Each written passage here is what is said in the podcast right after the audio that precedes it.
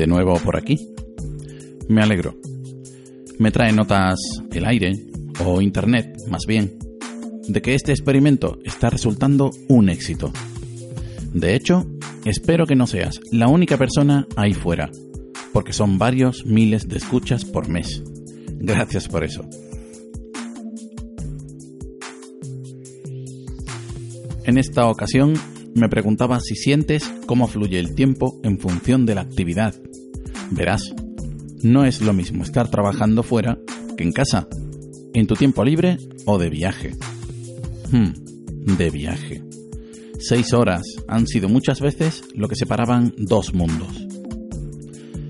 De una ciudad a otra me parecía que había que esperar seis horas de ver el paisaje pasar.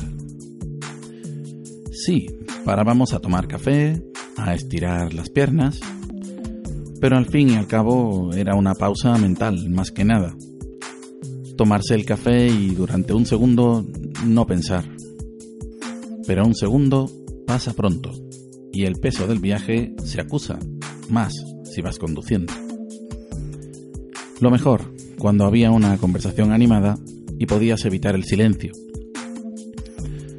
Ese silencio que dilata el tiempo, porque los pensamientos son instantáneos y lo que te parece una eternidad pensando ha sido un segundo, como el de aquel café.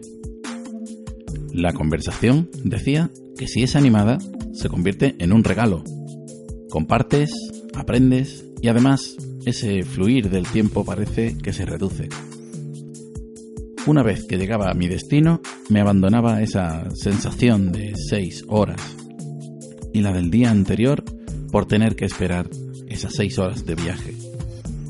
Una sensación que más parecía una nube oscura y pesada.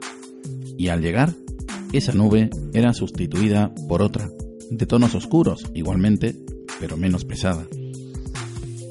No son las mejores experiencias, pero ayudan a valorar los tiempos que pasamos solo de paso. Ya sabes que la lectura ayuda, también la música supuesto, los podcasts. Los viajes no han vuelto a ser lo mismo desde que hay podcasts. Esto es todo por ahora. Hasta luego.